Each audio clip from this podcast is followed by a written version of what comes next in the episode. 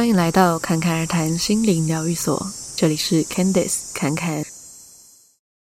今天要跟你们聊的是关于冥想的各种问题，常见的问题。那我有事先在 Instagram 上面先问说，大家有没有对于冥想啊、静心这一类的练习有什么样的问题？那是在实际你有做这个冥想的时候，你遇到的一些问题，就不是只是在思想上的这样。那就有蛮多的回答。那每一个问题都很不错，都是常常会被问到的。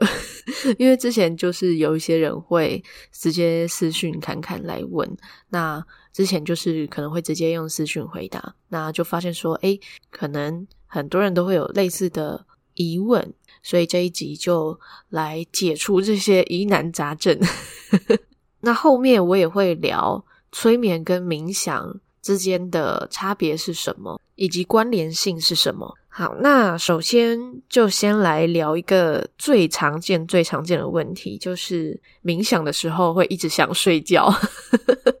很多人问这个问题的时候，自己都有一点不好意思，想说是不是我的问题，就是我一直想睡觉，我没有办法练习这样。但是呢，这个问题其实侃侃也会遇到哦。是每一个人都有可能会遇到的，所以不用觉得诶，是自己怎么了。但是呢，当然也是有可以应对的方式，还有可以检视的一些情况。那一种情况可能是我们身体真的太累了，真的需要休息。因为长期处在一个紧绷的状态的话，无论是身体紧绷，还是我们的情绪状态紧绷，都是算是。需要完全的停下来休息的状态，那很有可能在冥想的时候，哦，你的那个紧绷的心情或是紧绷的肌肉终于松懈下来，它可能就会走到另外一个极端，就是直接睡着。这个是有可能的，尤其是你是在正要入睡的时候，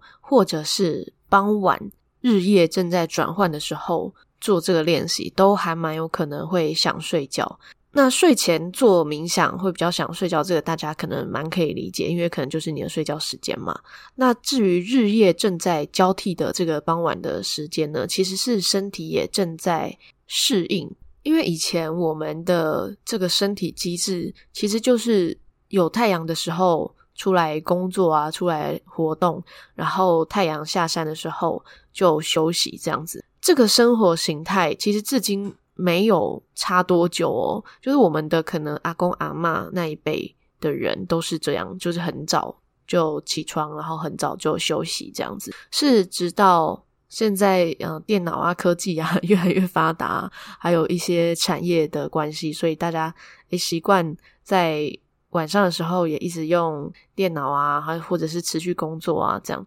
但推到更早的，其实就是工业时期，那时候发明了电灯，人类就就开始在晚上工作了。只是说，在我们的可能阿公阿妈，或者是在更长一辈的人的时候，可能还是很多人是务农的。那那个时候，大部分都是会跟着。太阳啊，一起出来，然后 跟着太阳下山，一起休息，这样。那所以这个是很正常的人体的一个休息的机制，就是在交替的时候就会想要休息睡觉。因为我想大家应该都会有一个经验，就是可能如果五六点下班，然后搭车通勤，可能十几分钟，但你也是就睡着了，也是有可能。那跟这个也是有关系。那当然另一方面就是，呃，如果你是上班。是要在一个紧绷的、谨慎的状态的时候，那一下班哦就放松，马上松懈下来，也是会很容易想睡觉。那有些人可能会是在刚吃饱的时候做冥想静心的练习，可是刚吃饱的时候，其实也真的很容易想睡觉。那因为你的身体就是正在努力的消化嘛。这样听起来是不是有些人可能会觉得，诶，那我到底要什么时候才可以冥想？好像都很容易睡着。那当然，如果你是一个平常生活的状态都是在一个很放松的一个情况的话，其实冥想不太会真的睡着，因为你没有这么累。但是如果平常生活是蛮紧凑的话，那确实在冥想的时候就要稍微挑一下时间。那最好的时间呢？呃，侃侃觉得是大概是饭后一个小时之后，就是你已经吃饱饭，然后吃饱饭也休息消化的差不多了的时候，最适合。那这个是侃侃的个人建议啦，你们可以自己去试试看，你们最适合的时间。包括可能饭前你可以试试看啊，饭后 试试看啊，去感受一下自己的身体，或者说你自己的状态有没有什么样的不同，那去找到最适合你的时间，那你之后就可以固定这样子的时间来做这个练习。那除了时间上可以做一些调整之外啊，如果在冥想的时候想睡觉，呃，还有一个重点是在那个时候稍微失去了一个觉察。所以才会，然后就进入一个困顿的状态。所以，如果发现说啊，自己快要睡着了的时候，这个时候其实是觉察已经稍微回来了，你才会发现说你已经快睡着了，不然你就真的会睡着了。虽然我知道有些人是这样子没有错，不过你可以慢慢练习，可能这个一次一次的慢慢发现嘛。那当你发现说啊，你已经开始在打盹了，或者甚至有些人已经开始做梦了，有一些画面出来了。因为像侃侃就是这样子，就之前有时候在打盹的时候，就有一些梦境画面跑出来。那如果跟着那些画面走的话，就可能真的睡着。但是如果在这个时候你有觉察到说啊，我现在其实是在冥想，不是在睡觉，那你就可以把你的呼吸加大一点。但首先就是你要先把注意力回到你的呼吸上面嘛，然后你就可以吸大口一点。然后吐大口一点，然后先专注在你的这个吸气吐气，那就至少会先把这个觉察先拉回来。所以每一次发现说，诶，好像有点快要睡觉的时候，你就把这个注意力拉回到你的呼吸。那你可以加重呼吸，因为加重呼吸的时候，你的身体整个就也会跟着打开嘛。因为我们在打盹的时候，我们身体可能就诶有一点开始往下掉了，就有点缩起来了。这样，那在我们加大呼吸的时候，我们身体就会打开。那这个时候，呃，也会提振一些精神。但是如果说你还是很想睡觉，那你有两条路，一条路就是你真的去睡觉吧，就是如果那是你真的可以睡觉的时间，那你就去睡觉吧。那第二个呢，就是你可以先去。洗一把脸也没有关系，没有人说你一定要一路到底。如果你真的觉得哦太困了，但你还是想要做这个练习，那你就可以先去洗把脸啊，然后再回来，或者是稍微伸个懒腰啊，动一下身体，再继续做也是可以的。那讲到直接睡着啊，也有人问过说，如果真的就这样睡着的话，那在睡觉的情况下听那一些引导会有用吗？那这个就关乎于说你听的这个冥想跟你今天做的这个练习的目的是什么？因为像侃侃的冥想系列，通常都是有一些暗示在里面的，所以它其实是一种催眠。那讲到这里，大家也不要紧张，就是我们这整个生活就是一场大的催眠，就只是说你选择什么样子的信念，你相信什么来过生活，你的生活就是什么样子嘛。那今天我们改变了潜意识的这些信念、这些认知，我们的感受就会不一样。但是我们在要释放这些。信念或是情绪的时候，我们要先回归到一个觉察的状态，先发现它，先感受到它，我们才会把它放下来嘛。就好比说，你今天握着拳头，你总要先发现你是握着，你才有可能把你的手掌打开嘛。不然，可能你连你的手在哪里你都没有发现，连你在握着拳头都没有发现，自然就不会去啊、释放这件事。那如果说是像侃侃这一种，有一个人在跟你对话，然后是在引导你有语言的这一种，通常在你入睡之后，它还是有一些作用的。因为在我们睡觉的时候，嗯，其实我们可能如果没有带着觉知，我们就是觉得我们就沉睡了。可是我们的潜意识它还是在持续运作，所以这个时候就算听着，它还是会有作用在。那再来就是。呃，声音的频率也会让你的状态是有所变化的。那至于如果你是听纯音乐的这一种，就是只是让你的心静下来的，或者是有一些它可能是有一些净化功能的音乐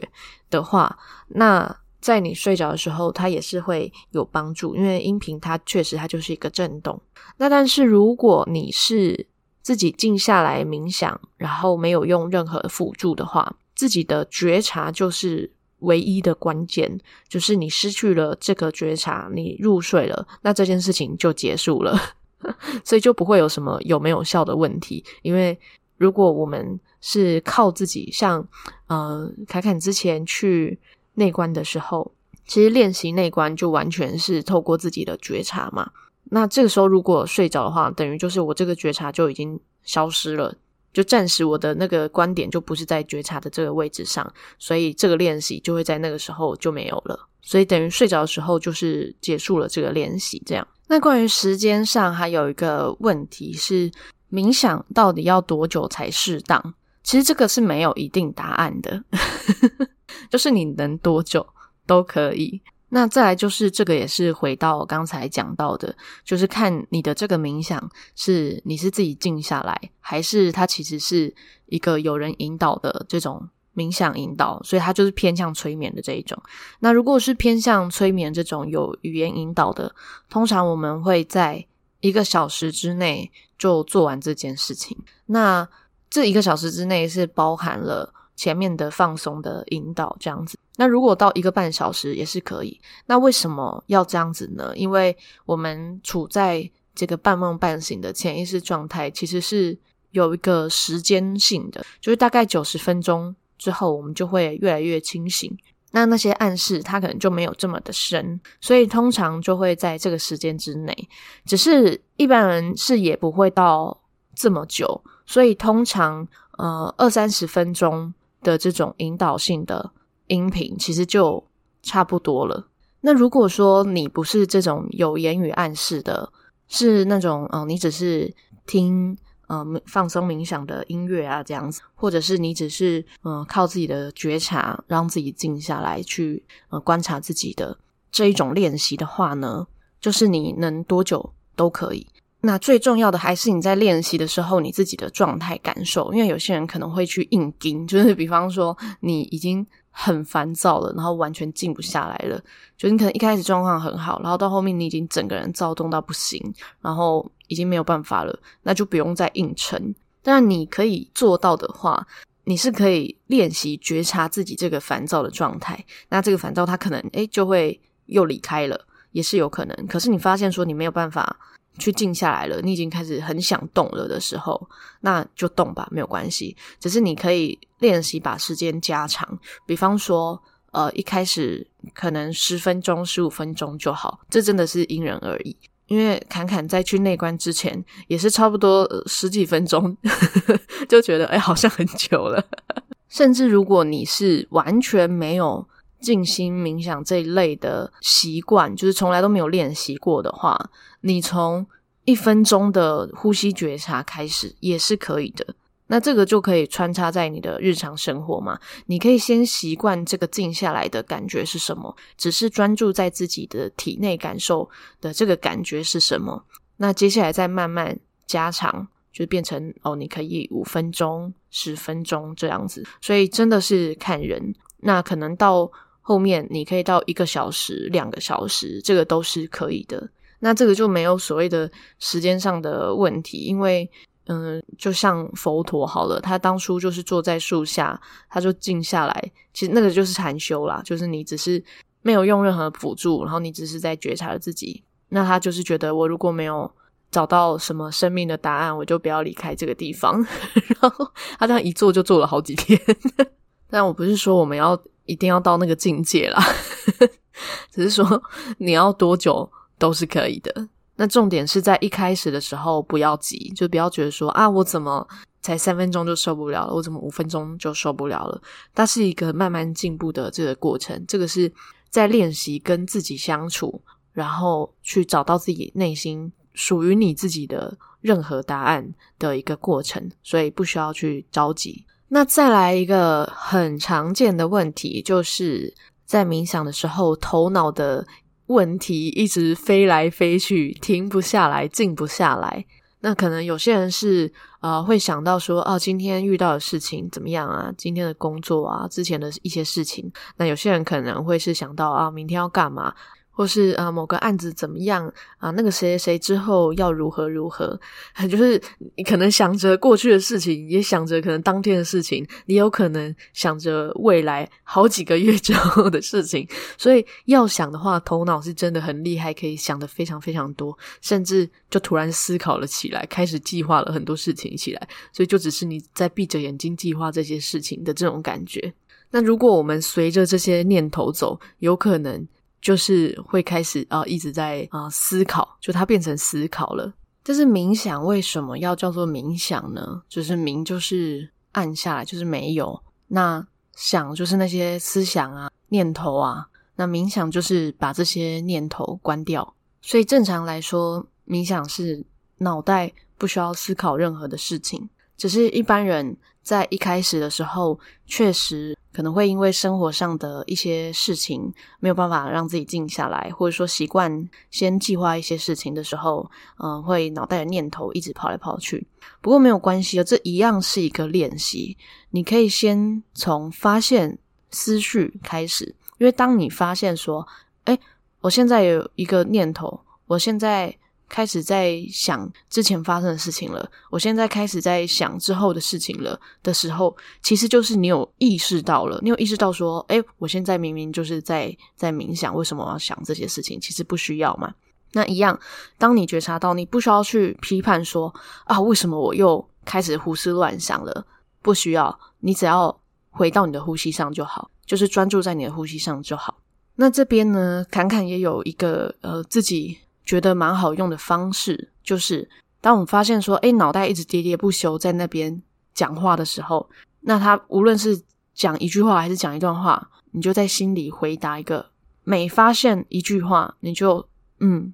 无论那一句话是什么，你就嗯。那慢慢的，你可能就会发现说，然后在你嗯之后的这个空白越来越长了。那这是一个。嗯，蛮好用的练习。那这个为什么会有用呢？其实有时候脑袋啊，它喋喋不休，就是它很希望被看见，很希望被听见。那我们的内在其实都是有一个稳定的力量的。我们在练习这些的时候，其实也是在练习让我们跟内在的这个很稳定、很纯净的力量连接在一起。所以在我们发现这些念头的时候，嗯，在心里想一个嗯。对于脑袋来说，其实也是有一种哦，我被听见了，没事了的一个作用在哦。那另外一个作用就是可以加强我们自己的觉察，就是知道说，现在我们不需要跟着那些念头走。不过重点呢，就是这个是可以慢慢练习，你不用觉得说，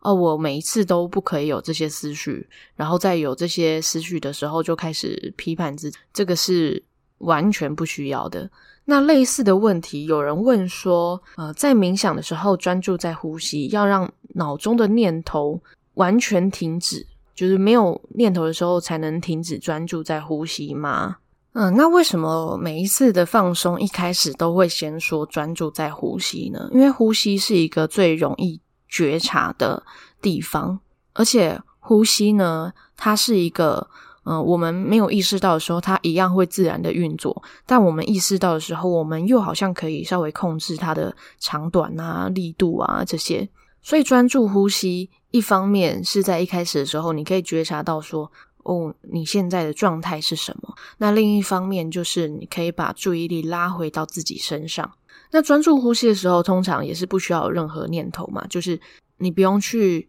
思考说啊。现在呼吸是短的，是什么意思啊？现在的呼吸好像很长了，嗯，这样子做是不是对的？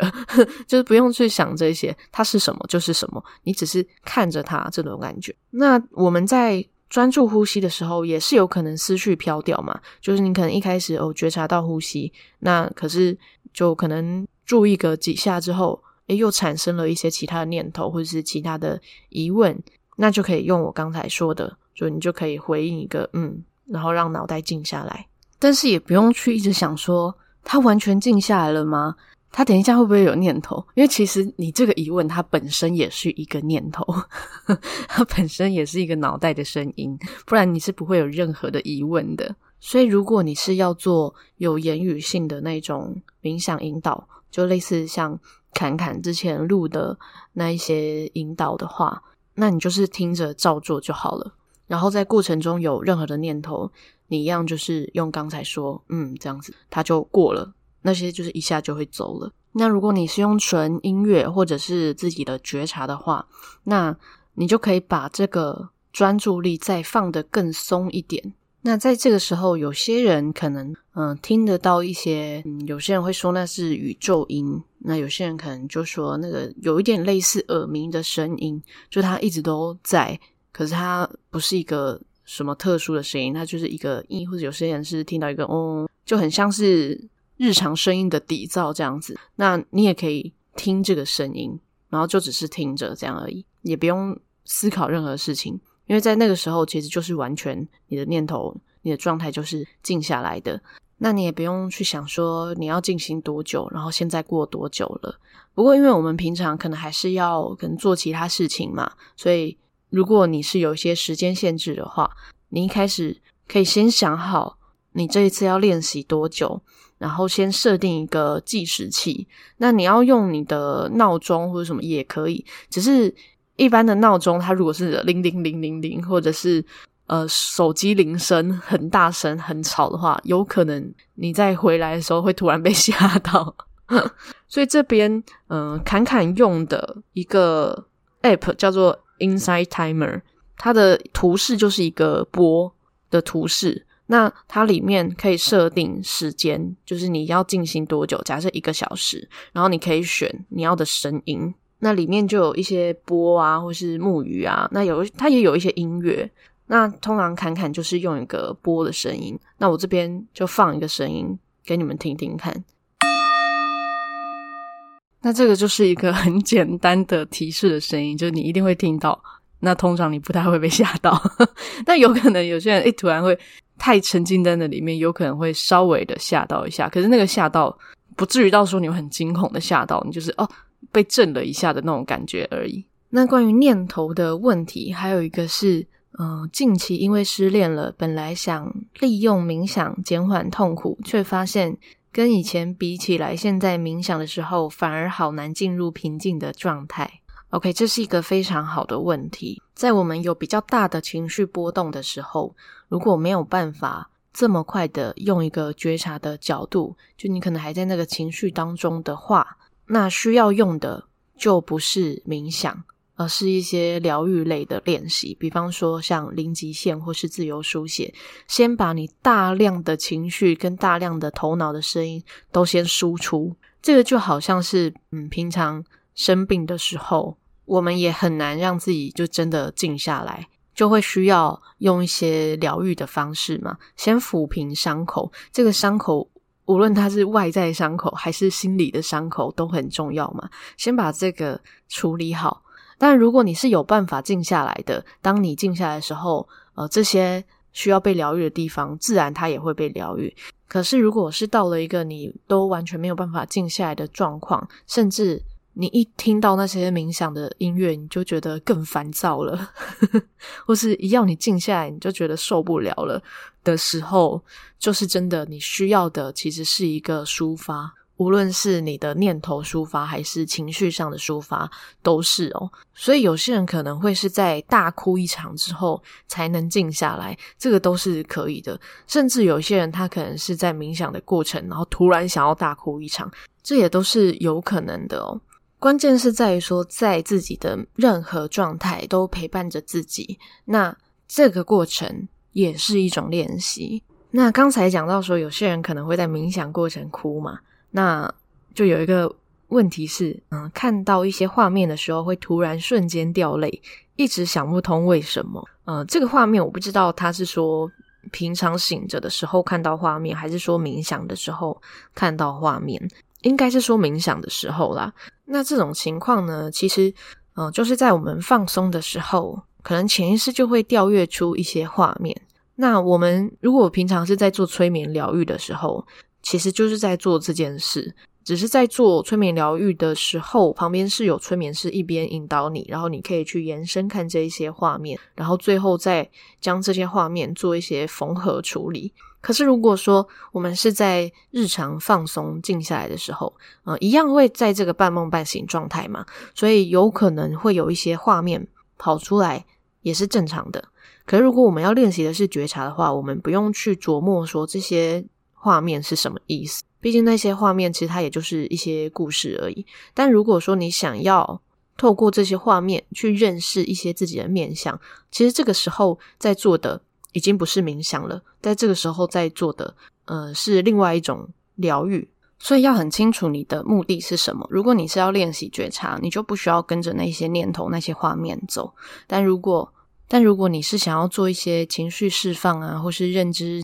上的一些挖掘啊，就可以稍微停下来感受一下这些画面带给你的情绪。那如果你想哭，那就是哭吧，没有关系。那会瞬间掉眼泪呢？有可能这个画面它是跟你过去可能一直在意的一些事情、一些点是有关系的。比方说，有些人他可能突然出现小时候在跟朋友玩的画面，然后他突然就哭了。我就觉得，可能那画面明明是开心的，那也许他内在是那一个时期的他，他很想念，又或者是哦，那个时期发生了一些重要的事情，只是潜意识不是直接用那个事件的画面去呈现，可能只是那个时期的他来去呈现，只是呃，在情感上、情绪上会直接做连接，这个也是有可能的，但是这个真的是因人而异啦。那这种，如果你是真的很想要。认识自己这一块的话，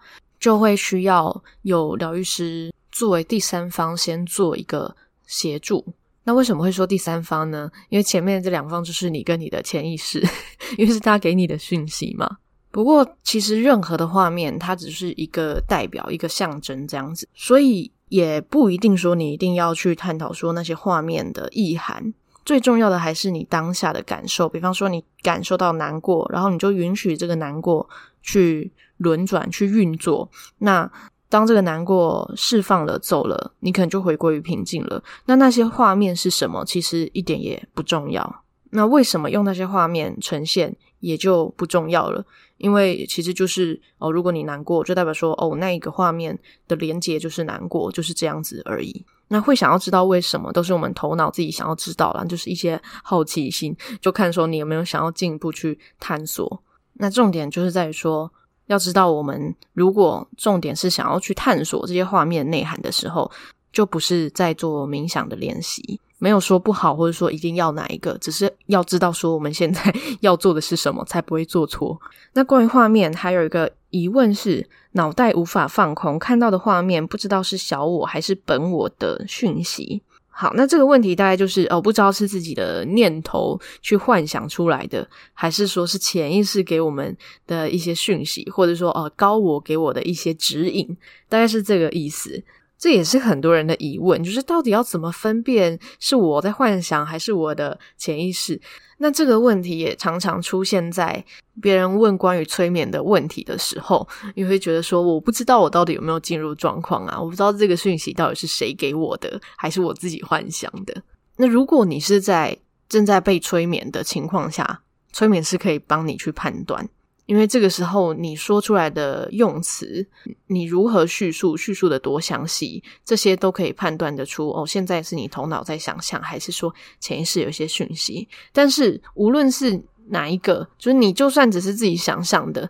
那也是跟你的潜意识会有关。比方说，我们现在叫你想象一个苹果，那每一个人的苹果可能有大有小，有些人可能长在树上啊，有些人可能很红啊，有些人可能是绿色的苹果，都不一样。那这个你的图怎么来的？那也是来自于你的潜意识，只是会有刚才这个哦，不知道是小我还是大我的这个讯息的问题。我想可能多少是因为有些人想要透过冥想静心的时候获得一些指引。因为是现在身心灵，很多人就会用说什么哦，我的高我跟我说什么什么这样子，呃，然后我的内在告诉我说我现在要去哪里，所以很多人对于这件事情是有一点向往的，就会觉得说我我如果静下来，我可以跟我的内在连接，是不是我的内在就会告诉我一些讯息，然后呃，可能出现一些画面，就会去想说他是什么意思，他是叫我做什么。但是这边侃侃要说，其实练习冥想啊，最重要的是不是让高我去告诉小我什么样的讯息，而是练习在这个过程中，慢慢的去练习用高我的视角来生活。所以这个时候，你不会去把自己跟高我分开来，因为你就是高我啊。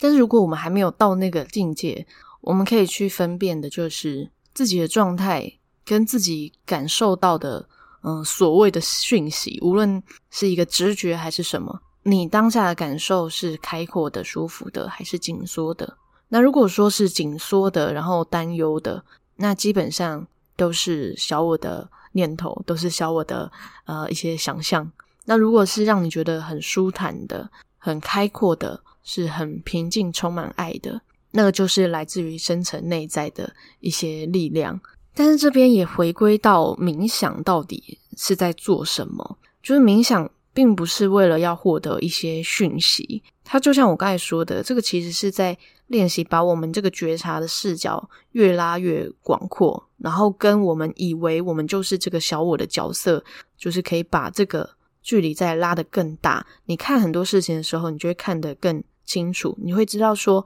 哦，你不是只是这个角色而已，你可能是所有万物都是你。但这个是有一个很长的练习，只是说，至少我们会离我们原本的这个视角再稍微扩大一点，拉远一点，就像看地图一样啊。原本你可能靠这个地图很近，你只看得到台湾里面的某一个县市，那你把你的视角再往后拉一点，把这个地图再拉远一点。哦，你开始看到整个台湾，那再更拉一点，你看到整个亚洲，再拉远一点，你看到整个地球，就是这样子的练习，所以你的那个敏锐度就会提高。你在生活的时候，你就不会呃这么容易被一些事情左右嘛。所以，如果这是我们的目的，在这个过程中出现什么样的讯息都不重要。那至于讯息是什么都不重要了，那是谁来说的，当然也不重要。重点就是在于说，当我们发现哦，自己的觉察已经飘走了，已经跟着那些画面走了，已经跟着那些念头走了，那就再一次的回到自己的呼吸上，回到自己的感受上。哇，没想到这些问题居然可以讲得这么长。那最后两个问题了，那接下来的问题是，有时候会不知道要听哪个冥想引导，结果听到一半又换下一个，那就听侃侃而谈的冥想吧。呃，没有，但就是看说，呃，如果你是想要有言语的引导那种，通常它会有一些针对性，比方说像呃之前有录过的，就是可能针对哪一个脉轮啊，或是针对哪一类的情绪啊，这样，那这个你就可以从主题性去做一些挑选嘛。那再来就是，呃，因为你可能不只是听侃侃的嘛，你可能会听呃找一些其他人的嘛。那如果说你是第一次听这个人的话，那你可以先感受一下这个人，呃，这个声音它散发出来的给你的感觉是不是平静的、舒服的？那如果是的话，你可以再继续听。但是我会建议，如果是有人引导的，你可以先清醒的听一遍之后，再放松的听一次。然后第二次才是真正的照着做。那第一次呢，其实是为了确认这个内容是不是你要的，因为言语是有力量的，要先确保说，呃，这个音档里面的所有的用词是不是恰当的。呃，因为就确实就是侃侃也有听过一些放松的引导，然后可能里面有一些词，它嗯、其实是可以再挑选一下，或者说可以再更好的。那这个就是比较需要注意的地方了，所以你可以在清醒的时候就先挑选几个，然后收藏起来，在你需要的时候你就直接听就好了。因为通常，嗯、会在要做练习之前挑来挑去，嗯、就是因为可能很多次你没有听过了，所以你不知道内容适不适合你现在，或者是呃它的品质怎么样啊之类的，所以你可以在清醒的时候就先挑好，然后要实际要做练习的时候。你知道那些都是没有问题的话，那你就是依主题去看你的需求是什么就好了。但如果你只是想要找放松的音频的话，那也一样，你可以在平常就先找好几个你觉得听起来是舒服的，会让你觉得能够静下心、是开阔的，你就先把它收藏起来。这样子就不会在你实际要做练习的时候，诶，听到一半就觉得，好像不行诶，然后，然后又换下一个这样子。那另外一种情况是你可能有很多想要听的，然后不知道要选哪一个，那没有关系，你就是轮流就好嘛。比方说像侃侃而谈的脉轮系列好了，你就可以礼拜一到礼拜日就刚好是七个脉轮一轮这样子，也是可以的。好，那最后一个问题就是会建议躺着冥想吗？好，那这个问题有可能是想说快要睡觉了是吗？就快要时间可以睡觉了，然后就干脆躺着这样，没有说一定不行，但是呢，一样躺着就容易睡着，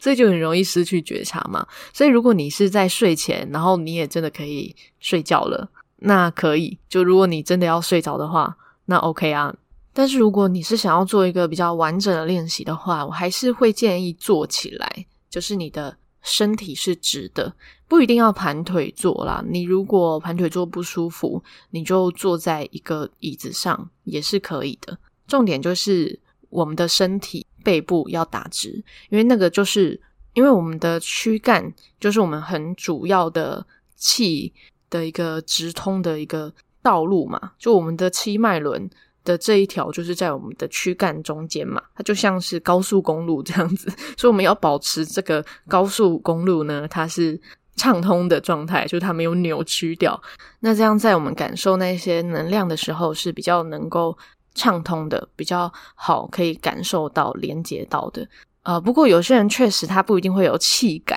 就是对于气啊能量不一定会有感觉，但是它一样是持续有在运作的。所以还是比较建议，如果要完整的练习，无论你是哪一种冥想，就是你是其实是偏向催眠引导的这一种冥想，还是说你是让自己静心的这个冥想，还是说呃你是像禅修这样不放任何的音乐，就完全自己是觉察的冥想，我都会建议坐着会比较好，就身体要挺直。好的，那刚才也讲了一些是关于冥想，还有一些其他疗愈的。一些分别，所以这一集也就差不多到这边了啊！哦，没想到居然可以录了这么长。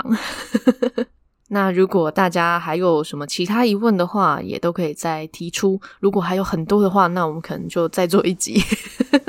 那如果还没有追踪侃侃而谈的 Instagram 的话呢，也可以记得追踪。那有时候就会有一些讯息会在里面，或者说像这一次的提前的发问。就会在 Instagram 里面可以发问。好，那侃侃而谈的 Instagram 是 ccrt 点七七七。那最后祝你有一个幸运又美好的一天。谢谢你的收听，我们下集再见。